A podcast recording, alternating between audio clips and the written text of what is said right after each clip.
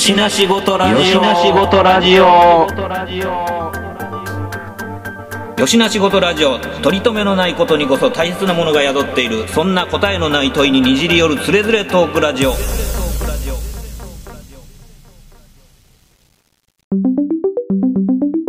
よしな仕事ラジオやってよしな仕事ラジオ？知らん。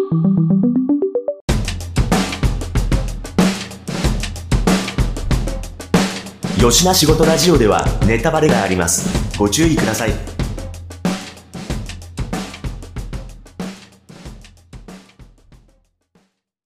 はい、始まりました。よしなしごとラジオです。今回お届けするのは私、トミーと、しげやんです。よろしくお願いします。よろしくお願いします。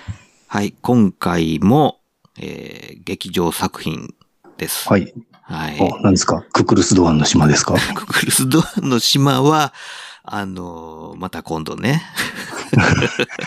とりあえずここまで来たら、こう、毎週やっとかんなあかんかなと思ったんで。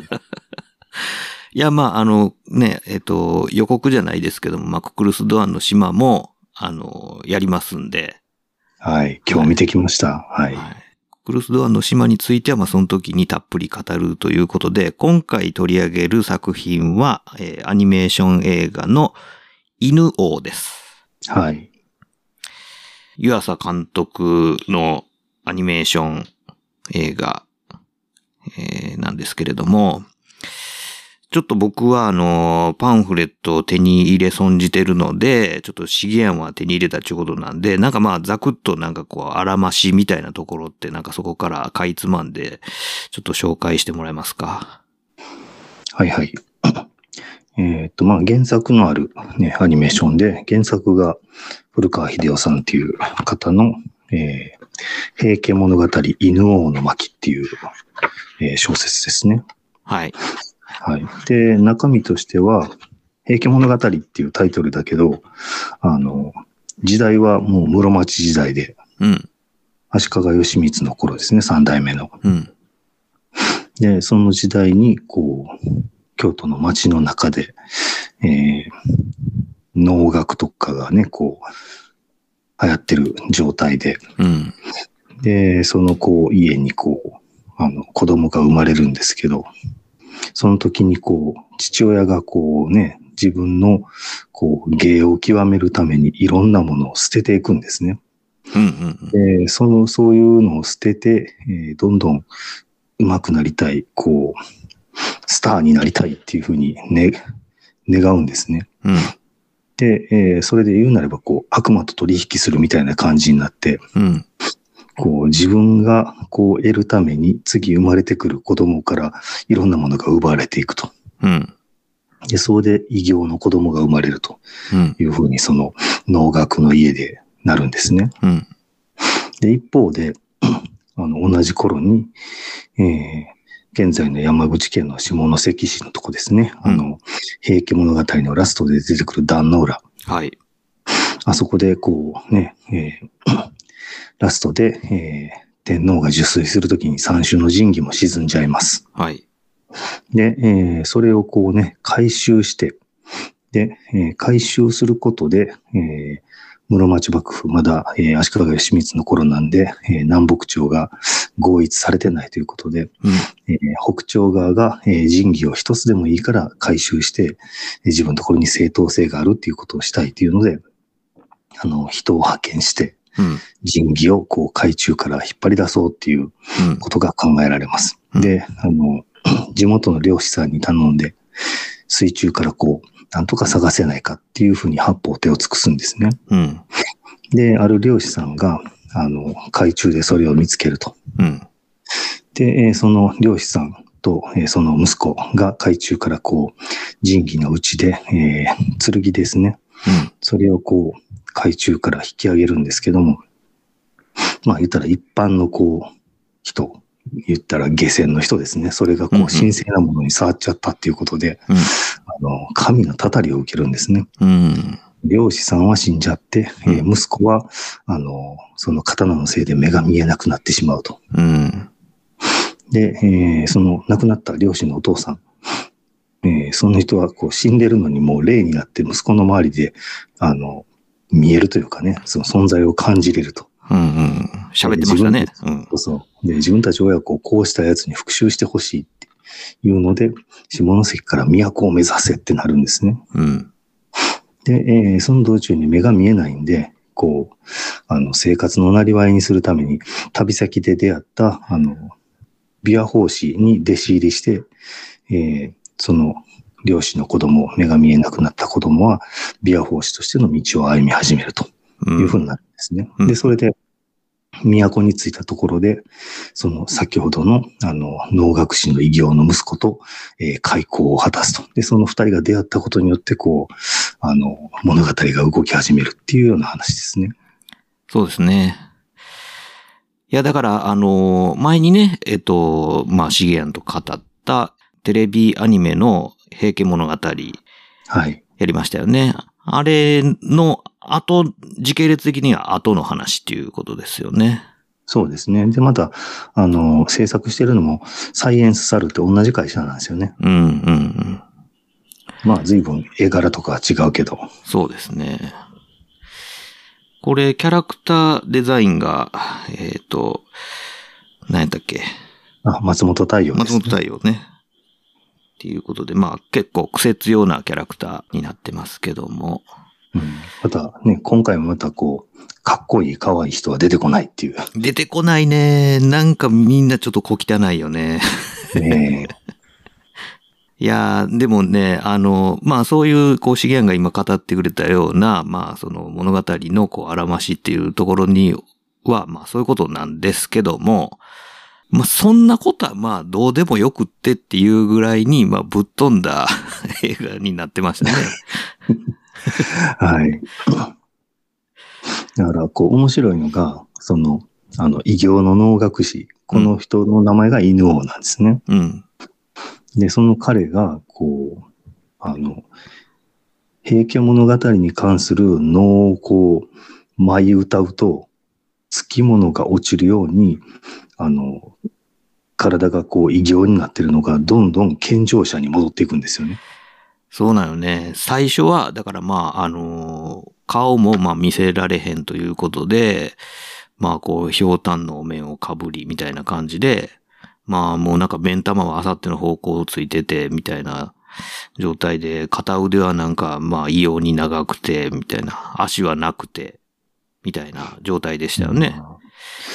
そういった、なんかもうほとんどまあこう、人の手を成してないどころか、まあ動物にさえも慣れてないような、こう、アシンメトリーな、こう、状態の、まさにもう異形そのものっていう姿で生まれ出てたにもかかわらず、そこにこう、才能があって、まあ父親譲りというか父親を超えるその才能を持って生まれてしまってっていうところなんですけども、そこで、まあ、ある種のこう屈折はあれども、あの、割となんかこう、まっすぐ育ってますよね。なんか、うん、そう、犬王の方はそうですよね。ね、うん。うんこの二人ともに関して言うと、その、えーこう漁師の息子で琵琶法師になるのが友名。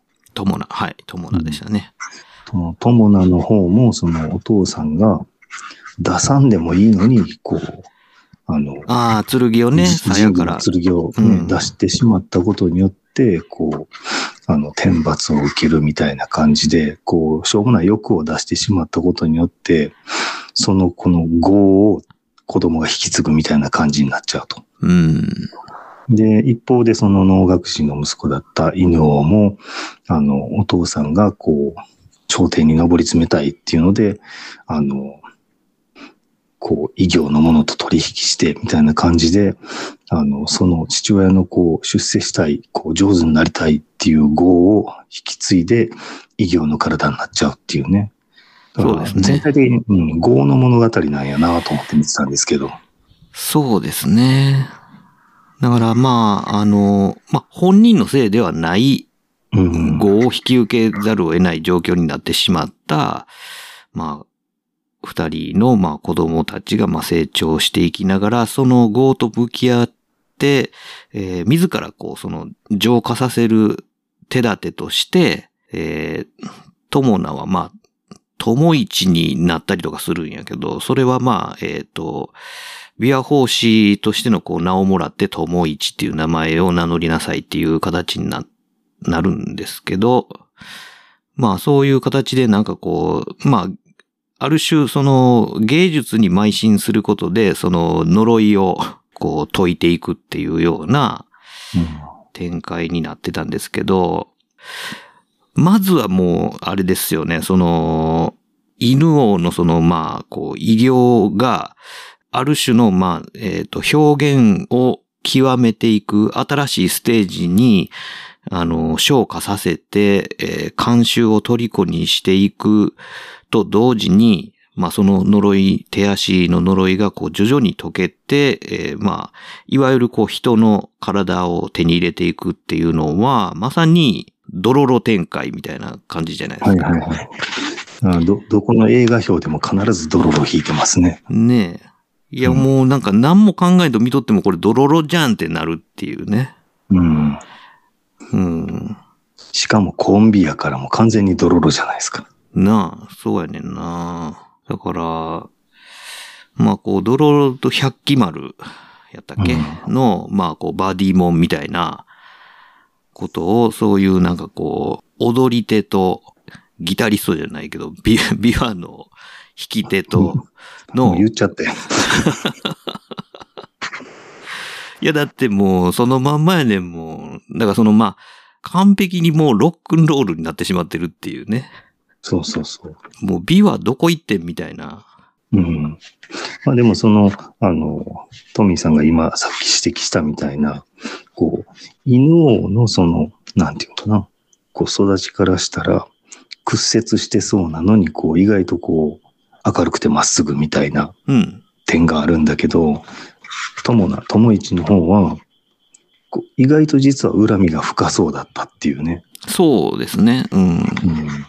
やっぱりその、そもそも、その、父親を失って、まあ、仇討ちっていう言い方はちょっとちゃうんかもしれへんけども、まあ、それ、それが理由で、まあ、こう、今日まで来たっていう部分があるんで、やっぱそこの部分で、やっぱり、ある程度なんかこう、屈折してしまうたキャラクターとして、まあ出てきてますけどね。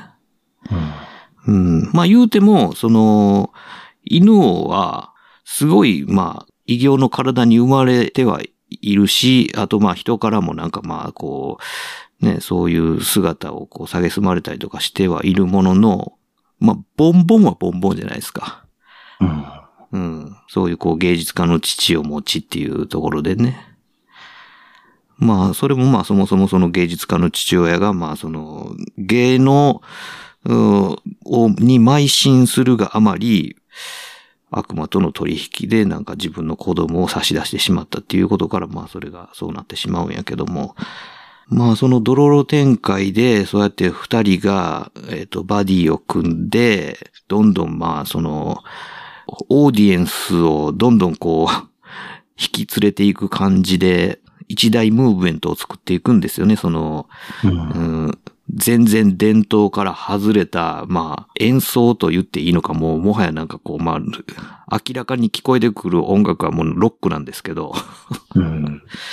まあでもその感覚的な問題で、その当時の資料にもその河原でこう特設舞台みたいなものを作られて、で、そこでこう、あの、猿楽能みたいなのを演じてたところにたくさんお客さんが来て、で、あまりにこうフィーバーしすぎて舞台潰れて、その、あの、お客さんがうん、こう圧死しちゃうみたいな、うん、事件とかも実際の資料上にあるから、そのぐらい当時の人にすれば、もうロックを聴いて熱狂するみたいな、うん。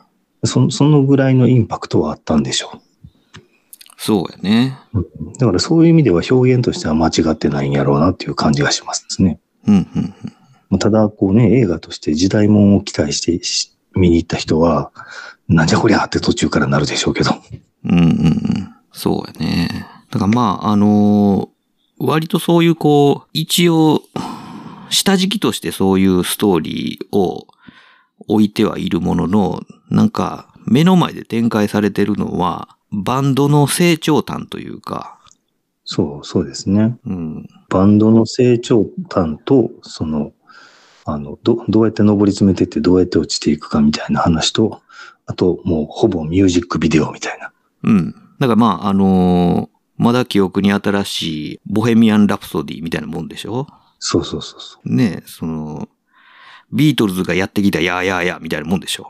そうそうそう。だからそういう意味で、その辺の映画を見てると、こう、ストーリーラインとか、そういうのから、こう、すごい既視感があるっていう感じですね。うん。まあ一応そうやって話は進んでいくけども、延々こう、なんかとんでも演出の、その舞台装置とかの中で、なんかこう、踊り狂い、そしてなんかこう演奏し倒すという映像が延々続いていく、こう、まあミュージックビデオよろしくみたいな感じで、うん。だから、最初なんかあの、見出した時に、おやおやってなって、まあ全然だからその前情報なしに見に行ってたもんで、うん。まさかこんなことになってるとはと思って、なんか最初はなんか、どこ、どの周波数に合わせてこの作品を見たらいいんだって思って、しばらく面食らってしまった状態やったんやけど、だんだんこうフォーカスが合ってくるに従って、なんかまあ楽しめたなっていう感じなんですけどね。うん、まあ、あの、僕もその、ね、そんなに前情報なく、こう、キャラクターの絵とか、うんそういうのだけ見てて、あ、意外とこう、小汚い室町時代を表現するのか、みたいなうん。感じで、あちょっとそういう、あの、正確な時代もんじゃないですけど、うん。なんかそういうのをこうね、あの、想像してたら、最初の一曲目のところでびっくりですよ。うんうん。もうなんかあの、大きいベースみたいな弦で、弦じゃないわ、あの、弓で弾いてるやつおったじゃないですかあ。ったあった、もう、マジかよっていうね。そうそう、もうウッドベースでよろしくね、もう、でっけえビワみたいなやつを指で弾くっていう。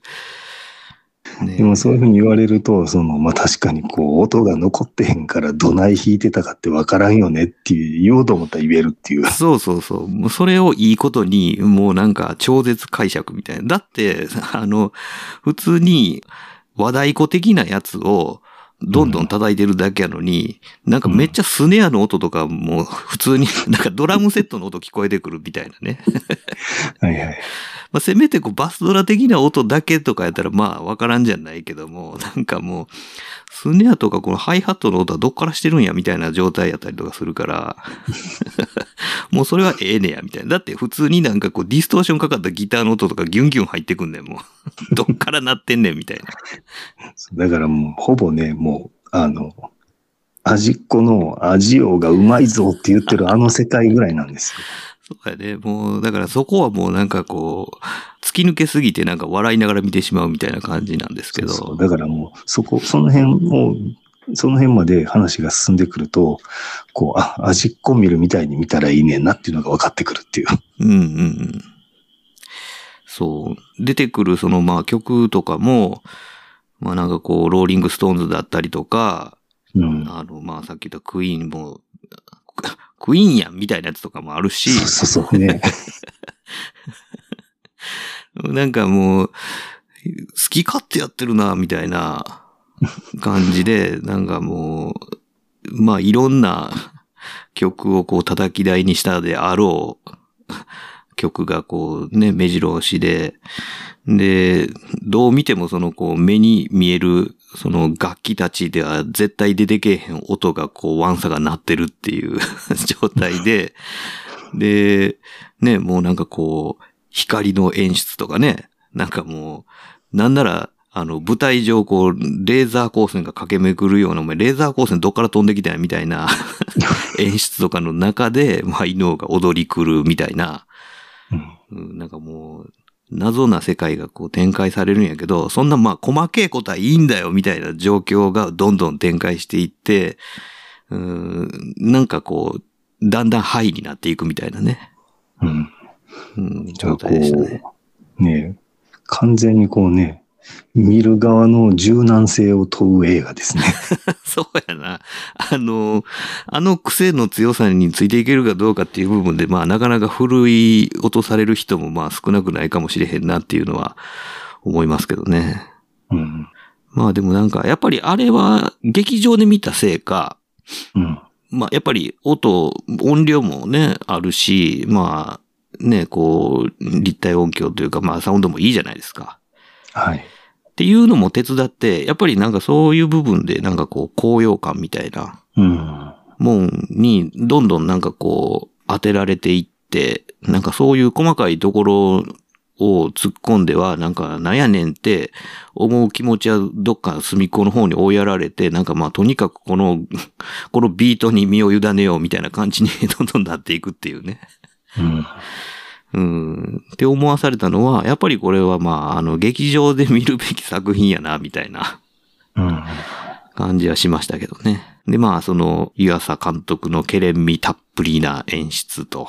うんだってね、冒頭のその目が見えなくなってからの、あの、友一、友一、友名の、うん。あの、主観的な視界表現とかすごい面白いですよね。いや、あれすごい良かったよね。だからまあうん、友名が、まあ目が見えなくなったんだけど、目が見えなくなったからといって、そのまあ空間認識っていうものがなくなったわけじゃないので、うんその空間認識っていう、まあ視覚ではない空間認識っていうものを、あれうまくビジュアル化してたよね。うん。うん。それとあの、ね、犬王のこう、ひょこ歪んだ、うん。あの、視覚からの、こう、ひょうたんの穴から見てる状態とかね。うんうんうんうん。そう、お面の覗き穴からの視界とかね。うん。ああいうこう、主観の映像が面白かったですけどね。そうですね。うん、確かに。そこはやっぱりなんかこう独特なやり方があって、だから、全然その、あの、松本太陽のまあ癖の強いキャラクターをちゃんと動かして、ちゃんと世界の中にまあ実在するキャラクターとして、それを配置して、っていうことにもう完全にまあ成功してるというか、うんうん。で、またその松本太陽のキャラクターの、キャラクター表現っていうんですかね。例えば顔の輪郭とか、うん。ああいうのが、こう、よくよく見ると、あの、綺麗な実線で描かれてるんじゃなくて、こう、筆で線引いたみたいな感じ。うんうんうん。で、アアップで喋ってるシーンなんかがあると、割とこう、手ぶれじゃないけども、ヨレヨレなってるよね。そうそう、ね、割とこう揺れてるみたいな、っうん。ていうところなんかが、こういうのってそれこそ、あの、高畑勲のね、かぐや姫とか、うん。ああいうところなんかでこう、発見されたような技術とか、うん。そういうのとか使われてるのかなとかと思って見てたんですけどね。うん。まんま一緒とは言わへんけども、うん。ああいうブレとか、そのなんか、曖昧な線だからこそ出る感じっていうのをね、うん。なんかうまく演出に使ってて、とんでも展開はとんでも展開なんやけど、なんかまあそういう、まあそういう細かいことはまあ映画なって思わせてしまうなんかこう妙な説得力っていうのが画面全体からあって、同時にまあそのサウンドがまた、そうやってこう洪水のように押し寄せてくるサウンドがあってっていうので、かなりまあ体感型の映画になってたなっていう感じですね。で、面白いのが、その、あの、音楽の方が、うん。実は後にできてるみたいで、うん。あの、げ劇伴担当者が、うんあの、こんな感じでって言われて作ろうとしたけど、作れないんで、さっきコンテ書いてくださいって言ったみたいで、で、コンテを見ながら音楽作ったらしくって、すげえな。だから、絵絵から想像した音だったみたいで、それすごい面白いなと思ってね。うん、うん、うん。へえ。そういうことがパンフレットに書いてましたよ。そうなんや。まあ確かにだからその、絵と音のイリュージョンっていう部分においては、すすごい、あの、高次元のまとまりを見せてたのは、まあそういうことから生まれてたのかもしれへんね。うん。だからね、うん、まあ、こう、ここのところをね、例えば、まあ、高畑勲とかがやってるようなやり方の、あの、アフレカじゃなくて、あの、プレスコになってるとか、うん。そういうような、こう、どう表現する、こうこの表現をするにはどういう方法を取るのが一番いいかっていうのを取捨選択して作業してるみたいなね。うん、うん。そうやね。なんかやっぱりその音楽の力っていうのが相当やっぱり必要としてた映画なだけに、うん、だからそういう部分にの作り方とかもまあ相当なんか試行錯誤をしたんやろうなっていう、見終わってから考えてしまうっていうか、そういう感じの映画ですよね。だってこれ、あの、例えばこう、シナリオだけで考えてしまうと、シナリオの部分に音がないわけじゃないですか。うん。とか、こう、ダンスシーンがないわけじゃないですか。うんうん。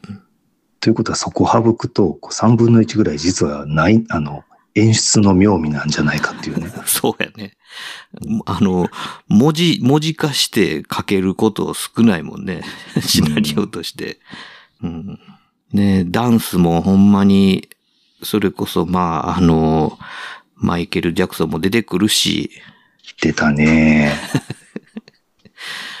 あとなんかあの、群衆の中にはなんかもうほんまに、めちゃくちゃ、あの、パワームーブ系のなんかこうヒップホップダンスとか、ブレイクダンスとかする 奴らがワンサが出てきて、これ、一般市民もこれできんのかよみたいな、とか、出てきて、まあまあなんかまあ、吹き出しそうになったけどね。まあでもこんだけ無茶してんのに、なんか最終的にまとまっまとまってんのかな？まあ、まとまってるよね。まとまった感じに 持っていく、この腕力なんやねんって思ったけどね。うん、まあまあもちろんね、原作でこう、あの、二人が出会って上り詰めて落ちていくっていう、うあのん。ストーリーラインがあるとはいえっていう感じだね。うんそうやねんね。もうその音楽とダンスと光の洪水の時には、もうなんかストーリーとかもそっちのけの状態になってるから、うんうん。ね、オーラスの舞台でのなんかその演奏とダンスの蝶々発しであるとか、その演出のトリッキーなところであるとかっていうのは、すごい感じでなんか盛り上がっていったけどね。うんうん。バレエ出てくんのかよってね。そうそう。それやっちゃうみたいなね。宙吊りはするし。しかも、どこから釣ってんねんっていうぐらいのスパンで釣っとるからね。そうそう。一応こう、引きのシーンで木造のクレーンみたいなのが映ってたけどね。うん。いやいやいや、そんなんでけへんし、そんな高さで、みたいなね。いや、もうそれこそあの、アルプスの少女ハイジのあの、オープニングのブランコ並みのスパンですごい 距離を引きずり回しとったからね。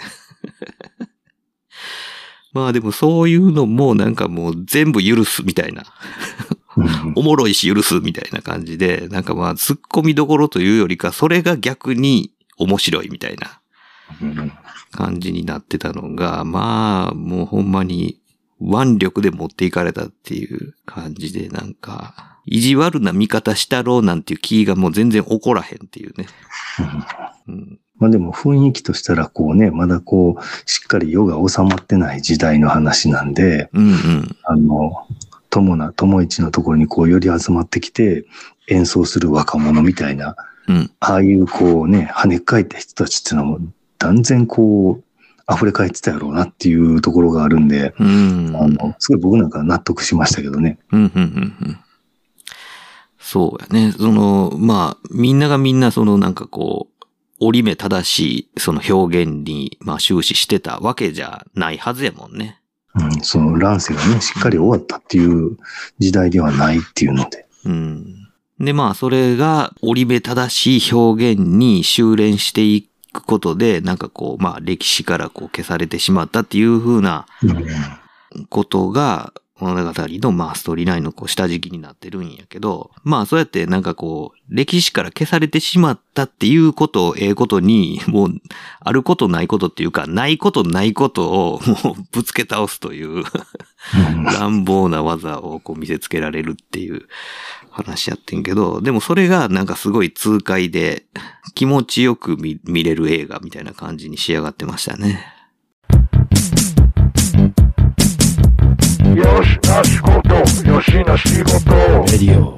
うん。まあなんかストーリーのね、こう、あの、実際の歴史上の話で言うと、まあ、平家物語がこう、だんだんいろんなバージョンがあるのがこう、えー修練されていって、こう、えー各、えー各一本っていう現在こう、うん。主に伝わってるものに修練されていくっていう流れの中に置かれてて、うん。で、まあ、あの、各一の孫弟子ぐらいになるのかな、友永が。うん。で、その跳ねっ返りになってるっていうので、全然違うパターンの平家物語を語る。で、その語ることによって、えー語るというか、ね、語って弾くことで、えー犬王が歌い踊ることによって、こう、平家の、あの、霊が鎮魂されていくみたいなね、そういう話になってるじゃないですか。うん。で、それでこう、どんどんこう、犬王はこう、体がどんどん健常者になっていく。うん。で、こう、二人がどんどんスターダムを登っていくけども、あの、平家物語のその、ビア法師のね、あの、話としてこう、統一しようっていうのを、まあ、室町幕府が、えー目論んで、えーそのラインに乗るのか乗らないのか、乗らないってしたら、あの、脱落していくっていうね。うん。まあ、ただ、あの、各一の、えー平家物語がこう統一されていくっていうような話っていうのは実際に室町幕府が庇護したからできてきたっていうのになってるけども、あの、幕府が庇護して、で、えーあの、話として取り締まるっていうところなんかは、どっちかっていうと、あの、平家物語っていうよりは、あの、ちょっともう10年ぐらい前に読んだ本である、はっきり覚えてないんだけど、あの、太平清見の方がそういう、あの、実際の流れになってて、こう、取り締まられていくっていう感じに確かなってたと思うんで、あの、どっちかというと、原作者はそれを下敷きにしてるのかな、なんていうふうに僕なんかは思ったんだけどね。ああ、なるほど。うん。まあそうやってこう、アリューがどんどんこう、あの、締め出されていくっていうようなうん感じをそ、そこから引っ張ってきてるみたいな。うん、っていう感じかなと思ったんやけどね。うーん。その犬王は、まあその自分の周りにあるそのなんかまあ、平家の魂とこう対話できる、ちょっとまあシャーマン的なあ能力を駆使して、その平家物語をこうどんどん保管していくというか、こうん。うリアルな物語をそこからこう拾っていくっていうことができる、まあ特殊能力も相まって、そのまあ独特なそのダンスパフォーマンスとともにそれをこうね、あの周知していくっていうことができる才覚、才能の持ち主なんやけども、だからまあ一応そのお話上はリアルな平家物語がそこに乗っかってるっていう風な、まあ意味合いになってて、で、まあそうやってこう、どんどんまとめて、こう綺麗な物語として、えーまとめられていく方の話とは違う、もっと泥臭い平家物語をやってるっていう体になってるのよね。そういうね、それこそ名もなき人のこう、あの話を語って、こう、鎮魂するみたいなね。うん。だからまあその、語り継ぐっていうことと、鎮魂がもう完全に同一線上にあるもんとしてそこが描かれてるのは、うん。テレビアニメの方の前に語った方の平家物語の中でもまあそういう形をとってましたよね。うん。うん。だからまあその、ビア法師が語るところの平家物語っていうのは、ほんまにその、芸能というよりかは、もっとなんかその、異例の祭事の一つみたいなうん意味合いを深くこう、含んでるような、っていうところにおいては、まあ今回のまあ犬王の中でも同じような扱いなんやなっていうのは、まあ思いましたけどね。まあ実際ね、どのくらいこう、あの、そんなにこう、恨みみたいなのがあって、その当時の人たちが恐れてたのかっていうのはよくわからないんだけども、うん。あの、どっちかっていうとこの辺の時代はそういうのも、あの、敵も味方もね、一緒にね、あの、異例するんですよ。恩心平等って言って。うんうんうん。だから、あの、大体こう、戦った対戦相手、あの、この間の、あの、平家物語のところで、あの、へ平家型の戦没者リストがあってっていう話したじゃないですか。はいはいはい。っていうのは、その、あの、鎮魂するために、あの、リストを作ってるんですよね。うん、うん。だからそういうので、あの、ちゃんとこう、あの、平家も祀るし、例えばもう室町時代でも、あの、足利尊氏が本来、こう、言うなれば対戦相手だった後醍醐天皇が亡くなった後に後醍醐天皇を弔うための寺を高氏が建てるとかね。はいはい。っていうのが割と日常茶飯で行われてる時代やから、うん。実は意外と恨みってあんまりなかったんじゃないかなって、そう恨みを感じるっていうのが、うーん。っていう気もするんで、まあそれあの言っちゃうともう一番原点のところがなくなっちゃうんやけど、だうん。うん。からまあそその辺はどうなのかなと思ったけど、まあでもこれは物語としてこういうので、あの、さっきのその平家物語の、あの、琵琶がね、えーみみんなのこう、鎮魂をしていくっていうのに、話的にはほとんど繋がってるなと思って、そういう意味ではすごく楽しんで見れたけどね。そうやね。うん。うん。だからまあ、見る順番的にも、あれを見てからこれを見たっていうのは、なんかまあ、ちょうど順番的にもいいし、良かったな、みたいなうん。感じやけど、ねあまりにも表現のテイストが違いすぎて、同じ、同じ世界線のものとは到底思えないのはあるけども。向こう側はね、ちゃんとこう、ベベーンって弾いてあるからね。うん。いや、まあでも面白かったな。うん。うんまあでもなんか、そうそう、だから全然その制作途中とかの情報も入れてなくって、はい。うん。あ、なんかできたんやと思って、何の前情報もなしに見に行ったから、ほんま最初ほんまどこにフォーカス合わせたらええんやろうって思いながらなんか、だいぶこう、白黒させながら見るみたいな感じやったけども、まあ蓋開けてみたらなんか結構楽しく見れましたって感じやったけどね。うん。ラストどうでした？ラスト。ラストね、なんかちょっと悲しい感じやったけどね。ああいや、僕はなんかちょっとね、一瞬こう、釈然とせんものがあって、うん。あの、ラストの手前でこう、あの、ね、と、友名はこう、自らの芸を捨てなさいと言われて、うん。捨てるわけにはいかへんって言って処刑されるじゃないですか。河原で打ち首ですよね。うん。でもそう、犬王の方はあんまり躊躇なく捨てちゃいますよね。そうなんよ。うん。だから、あの、一瞬こう苦い顔するけども、こう一瞬だけで、もうその後はもう割とスッキリしたような顔というか、まあね、内面はわかんないんですけど、だからそこはひょっとしたら原作を読むと、こう細かな心理描写が書いてあるのかもしれへんけど、うん。こう、ああれだけの短い間だったんで、なんとなくこう友達を犠牲にしたくないから、うん。もう芸を捨ててしまおうっていうふうに思ったのかどうかがちょっと読み取れへんかったんで、ああ、なるほど。うんそこの葛藤みたいなものそうそう。がねだ。からそ、うん、そこがちょっと、あの、進み具合が釈然としなくて、うんうんまあ、例えばここで、あの、物語中に、例えば好きな女の人ができて、うん。あの、健常者じゃないから好いてもらえないけども、芸をすることによって健常者になれて、うん。健常者の体とこう好きな人の愛情をこう、取れたからとかっていう何かこう、得るものがあってっていうのであれば、うんなんか、まあ、例えば友人に対する裏切りであっても、まあ、なんとか、こう、見る側としては釈然ともできるし、うん。うん。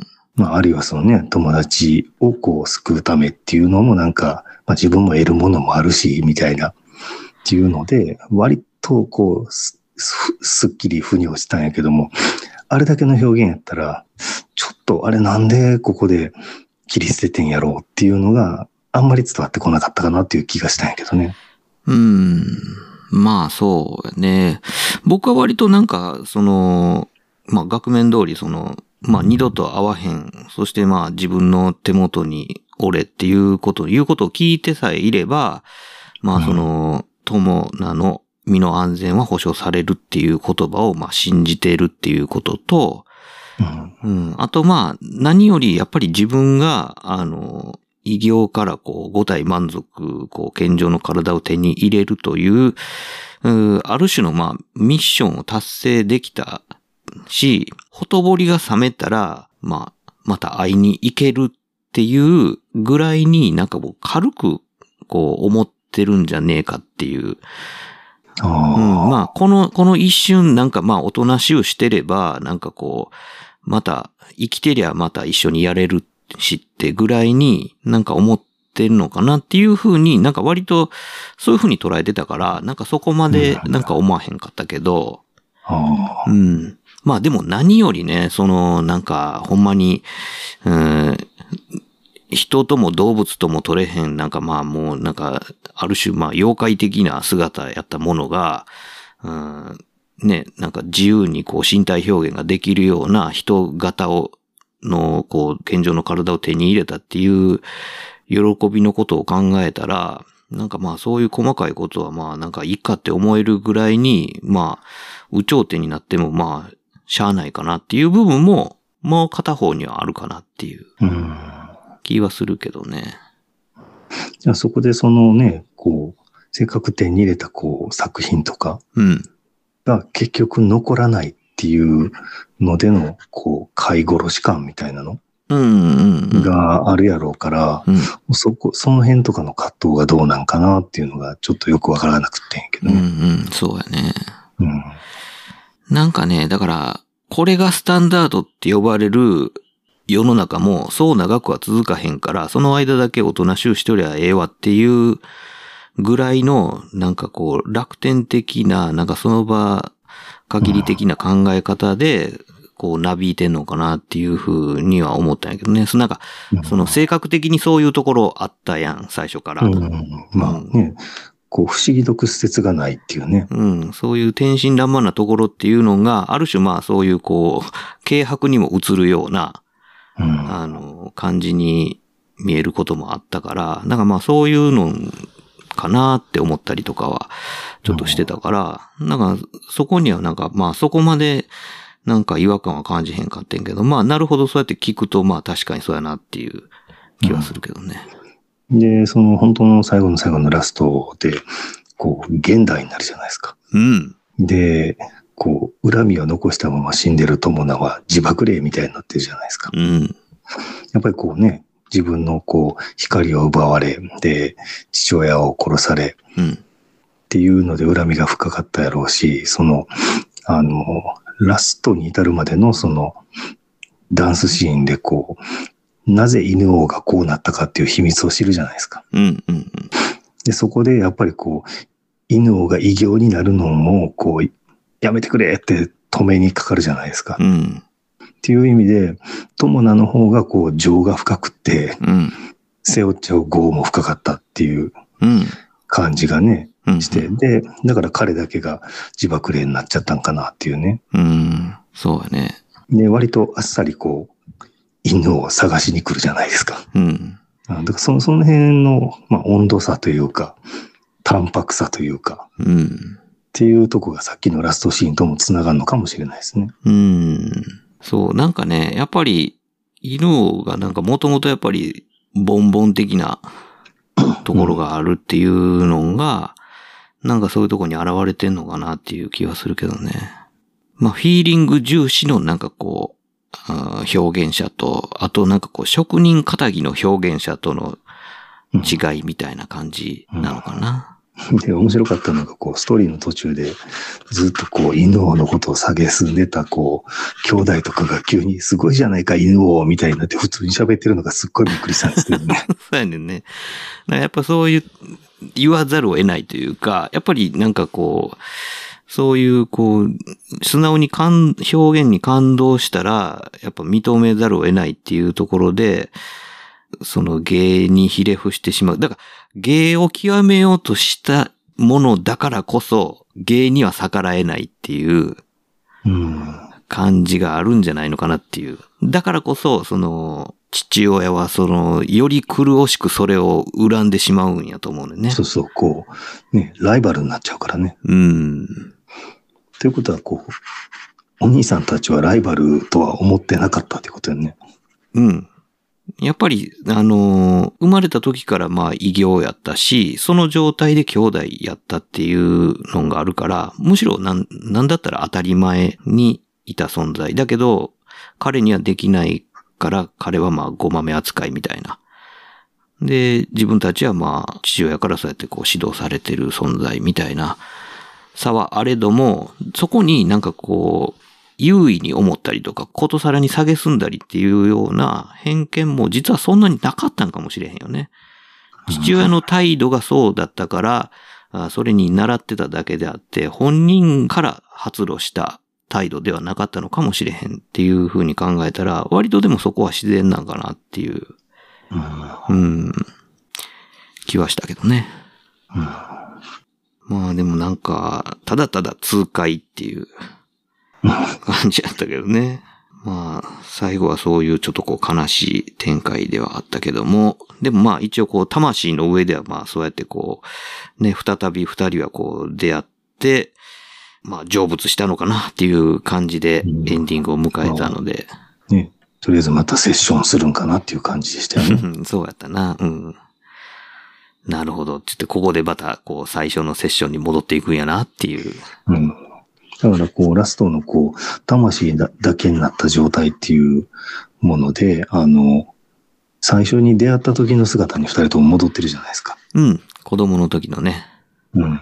まあでも、よくもまあ、あの物語をこんな、こんなありようにいじったなっていう 感じはしたけどうか、ね、ようこんなん作らせてもらえたなっていう。ほんまにね。うん。うん、そう、だから、まあそこにはほんまに映像表現的にも、まあさっきこう資源が言ってたその音楽との絡ませ方うん。にしてもそうだし、うん、アニメーション映画のその表現ってまだ底なしやなっていう、あの、伸びしろというか、っていう部分を、なんかすごい感じた作品になったかなっていう気はしますけどね。だからまあね、あの、湯浅監督のこう、何かね、こう一つ作品を作ることに何か新しいことやっていくみたいなうん。映像表現なんていうのも、こう、十分に出されてた感じがするし、うん。だからといってこう実験的な意味がわからないものっていうわけではなくて、ちゃんとストーリーはこう通ってるっていうね。うん。ちゃんとエンタメになってるしね。うん。うん。そう、だから、結構、だからその、次元の高い、その、エンターテインメントとして、その、昇華させてるなと思って、うん。なかなかこれは、あのいろんな才能がいろんな角度でこう、花開いてて、いろいろ楽しみやなっていう感じがすごいしたけどね。こうど、どの辺が一番面白かったですか？そうね、僕は、あのーやっぱり二人がどんどんこう、スターダムにのし上がっていくところあたりが、うん。普通にワクワクしてみたね。ああ。うん。こうね、だんだんチヤホヤされてて、こう、なんとなくこう、遊郭からいっぱいキスマークついて出てくるみたいなとかね。そうそうそうそう。あれなんかこう、ほんまに、あの、バンバンドのなんか、成功譚みたいなやつの中でこう、絶対あるやつやんか。はいはい。うん、なんかそういう感じがして、なんか、もう途中からそういうモードにシフトして見見てたから、うん。なんかその、その辺がこうワクワクしながら見たけどね。うん僕はあの、二つ目のステージでしたっけね。あの、ステージ言うてるしね、もう。お前や。あの、二つ目のやつで、あの、あの、イルカとクジラの話。おうあれすごかったね。あれを見て、あの、平家の、あの、テレビアニメの方の平家物語のうん。壇ノ浦のあのイルカのシーンがこう、うんパッ。とこうフラッシュバックで自分の中に出てきて、出てきたね。うん。わかるわかる。ああ、これやこれやっていう感じで。それをこう演歌出するよ。っていう。そうそう。そうそう。ついこの間このシーン見たけど、お前らこう解釈するんかみたいなね。そうそうそうそう。いや、でもあれは盛り上がると思うよ。うん。あんなん実際にやられたらそれは盛り上がってしまうよね、みたいな。もう完全にこうね、関連したものとしてこう見てる人は、おおってなるっていう。うん。だから、まあ、アニメ平家物語見た人は、やっぱ犬をもうセットで見るべきやと、ここで言っておきたいね。全く表現としては違うけど。そうそうそう。もういろいろ自分の許容量を試されるかもしれんけどね、そういうレンジの広さというか。でもこれも平家物語よっていう、そうそう。もうオールレンジアタックですよ。ほんまにね。どっから来るかわかりませんよ。そう。もう、ありたらゆる方向からね。だからまあ、そう。だからまあ、あれを見てたおかげでほんまにすごく、うーバックグラウンドというか、一応予習できてる状態で見れたっていうところもあって、より面白く見れたのはまあ事実やし、まあその中であんだけぶっ飛んだことをやっちゃうっていうのもまあもうあっぱれってなもんで。うん。うん。まあ、癖が強いから、なんかこう、受け付けへん人も、まあ、いるだろうなとは思いながらも、まあ僕はこう、もろ手を挙げて、こう、やんややんやって感じだったね。うん。うん。だから、あの、ね、犬を見て、で、ちょうど今、あの、テレビで、四畳半神話体系が再放送してて、うん。で、あの、僕は、あの、湯浅監督のやつは、あの、映像犬から入ったもんだから、ああ、はいはい。あの、夜は短しも見てないし、うんうん。だから、ちょっと夜は短しと今度ね、公開される四畳半タイムマシンブルースと見ようかなっていう。気にすごくなってますよ。ねまた、こう、どんどん新しいことが出てくる人やから、まあね、新しいやつは、まあどんな仕上がりになってんのかっていう意味では、まあ、ただただまあ楽しみっていうところはあるでしょうね。うん。まあ確かに、僕もまあ昔、その、まあ4畳半見てた時も、もうこういうやり方ってあんねんなっていうのを確かに思いながら見てたもんね。うん。あれもね、多分シナリオっていうよりは演出の妙味でしょ。うん。そうやね。確かにね。だからその、アニメーションの可能性みたいなところで言うと、まあ、すごいグイグイ押し広げていってる、こう、作家の一人やなっていう気はしますね。うん、そうですね。う。ん。確かに、まあ、あの、高畑勲的な、なんかこう、広げ方っていうのもあるんだけど、あれはほんまになんか、うん、もちろん腕力もすごいんやけど、物量とか、あとなんかあの、もちろんこう、金額とか、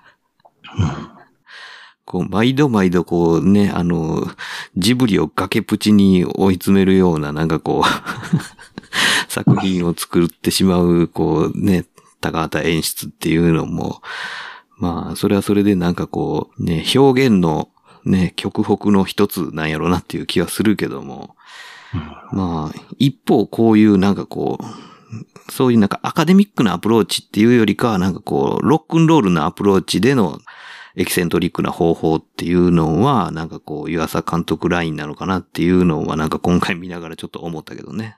うん。いや、僕なんかそのね、あの、作ってる会社がサイ、あの、サイエンスサルで、あの、平家物語とのこう、関連も感じて、うん。うん。こう、それぞれこう、まあ、違うけども、あの、すごい、それぞれが豊かな表現をとってるじゃないですか。うん。で、あとあの、えっ、と、1年ぐらい前でしたっけ？あの、サニーボーイ。おうサニーボーイね、はい。あれも、あの、岩佐監督と一緒に仕事してた人が監督してるんでしょ？ああ、そうなんや。ええだから、ああ、こういう人のところにはこういう人出るんか、みたいな。うーん。いやー、いろんな才能があるもんやね。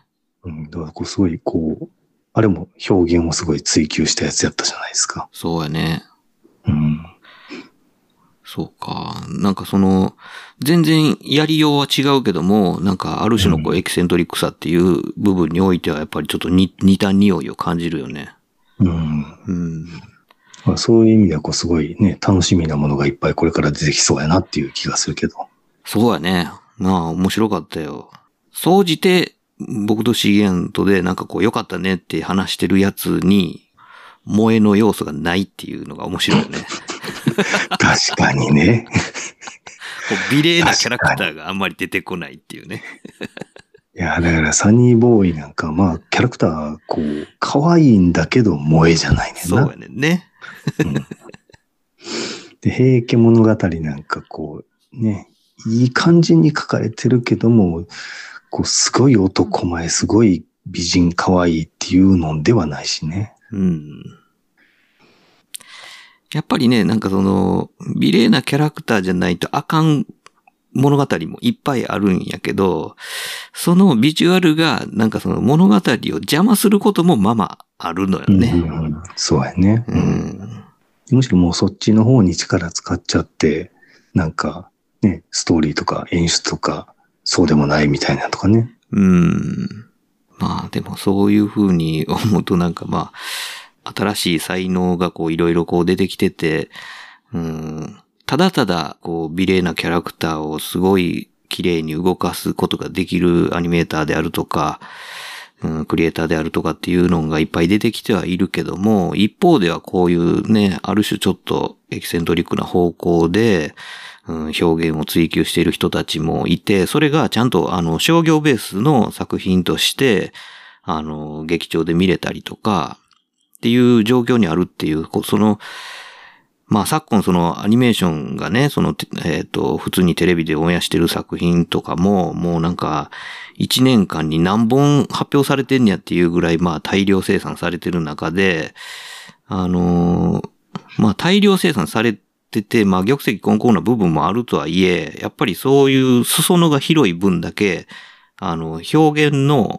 幅のこう、なんていうか、ストライクゾーンも広まってるというか、うん。うん、っていうのは、まあ、あの、歓迎すべきことなんやろうなっていうのは、うん。うん、思いますけどね。でまたそういうのをね、あの、作らせてもらえるっていうのがね、うん。あの、昔で言うと、例えばこう、押井守が干されるみたいな、そういう状況ではないってことじゃないですか。そうやね。うん。さすがにね、なんかこう、発表さえさせてくれへんっていうのじゃなくて、一応発表はさせてくれるぐらいにまで、こうね、まあいろいろこう、緩やかに、こう、ふるいはあれども、なんかそういうのを目にする、しようと思えばなんかこうすることができるっていう状況になってきてんのは、まあ、ありがたいことかもしれへんね。まあそのね、表現をするために、例えばこう、うまくこうね、会社とか、スポンサーとかを、あの、口説ける、むっちゃプレゼンが上手なんかもしれないですけどね。うん。まあ、もともとそこに注ぎ込まれてる、こう、マネーが多いのかもしれへんしね。うん。うん。だからまあ、こぼれ、こぼれ銭でもまあそこそこ作品作れちゃうっていうぐらい、まあ、ジャブジャブにマネーが溢れてるんかもしれへんし、うん、まあそういうこう、ビジュアルコンテンツ産業っていうのが、まあ今はもうほんまに飽和状態と言っていいぐらいまでになんかこうなってるっていうことは、そういう状況なのかもしれへんっていうことやんね。まあでも、ただ単に、あの、いろんな見るもんあって嬉しいわっていうことなんですけどね。個人的なところに引き寄せて言うと。こう、ね、あの、いろいろ選べるのはね、いいことですから。うん。いや、なかなかね、あの、映画館で見れるような作品ではなかったかもしれへんっていうやつも映画館で見れるようになってるじゃないですか。んで、ね、うんあの、身近にシネコンがあることによって、ね、あの、スクリーン自体はさ、さして大きくないにせよ、うんオラが街でもあれ見れるわっていうのがね、機会が増えてるっていうのはまあ単純に喜ばしいなっていううんことですよね。ね昔やったらね、オリジナルビデオアニメぐらい止まりかもしれないですもんね。ねえ、そうなるとなんかね、あの、なかなかこう目にする機会っていうのは少なくなってしまいますしね。まあ良かったです。僕は結構、またあのしばらく忘れた頃にもう一回見直したいぐらいの感じです。うん。まあなかなかね、表現としては気をてらってる感じはしたけども。うん。とはいえ、こう、納得させるだけの腕力がちゃんとあったんで、そうそう、ちゃんと美味しく食べれましたって感じですね。うん、本当に。ね、まあ、あの、平家物語物語の時にも言ったけども、この古い物語、はいはい。みんなご存知の物語でも、まあ、やりよう、料理の仕方によっちゃ、まあ、こんなこともできるっていうのは、やっぱり面白いお話っていうのは、なんか別に、あの、新しい古いとか関係ないねんなっていう。うん。うん。で、まあ、料理の仕方によっちゃ、まあ、どんな風味にもできるんやなっていうのは、まあ、またこれを見て改めて、再び思ったっていう感じよね。ね、なんかこう、ね、にまあ、週刊の漫画雑誌とかで似たようなば漫画ばっかりだみたいな感じにこうなったりもするのかもしれへんけども、うん。実はもういくらでもこう、触りようのある表現のしようのあるものが、じいろんなとこ過去に転がってて、でそれをこう、あの、演出し直すとか、こう表現を変えるっていうだけでここまで楽しめるっていうのがね。うん。だまだまだ全然こう使えるものがありますよっていう。そうやね。まあ、そんな感じで、どうですか？ぼ、ぼちぼちもう締めてもいい感じですか？だ、だいたい言い尽くした感じじゃないですか？ね。うん。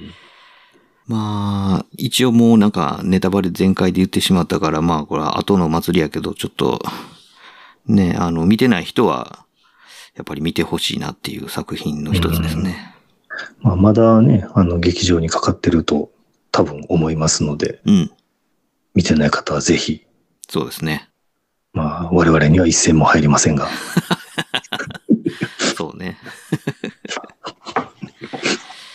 まあ、ほんで、えっ、と、ね、同じくまあこれ見たっていう人がおったらまたね、その感想とかも寄せていただけたらということで、あの、しれっとお便りを募集しつつ終わっていきましょうか。はい。はい。というわけで、えー今回お届けしたのは私、トミーと、次回のククルスドアン会を楽しみにしているシギアンでした。ありがとうございましたあ。りがとうございました。フォーフォーセブンフォーバナーヒロシラシゴーズレデ